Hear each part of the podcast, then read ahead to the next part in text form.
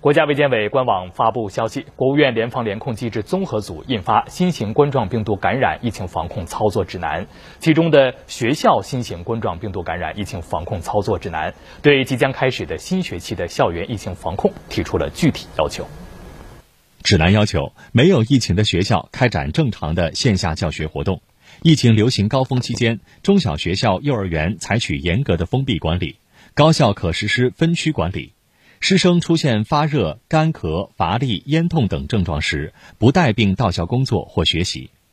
如检测结果确认感染病毒，需如实报告学校，延迟返校。师生入校时测量体温。学校在校舍入口、楼梯入口、电梯入口等位置摆放共用消毒用品。食堂餐桌安装隔板，学生错峰就餐。适当减小班额，加大桌椅间距。指南明确。高等学校不再开展全员核酸筛查，除跨地区返校入学确有必要外，高校师生出入校门和校园公共区域不要求提供核酸证明。高校校医院设立发热门诊，实行二十四小时值班值守制度。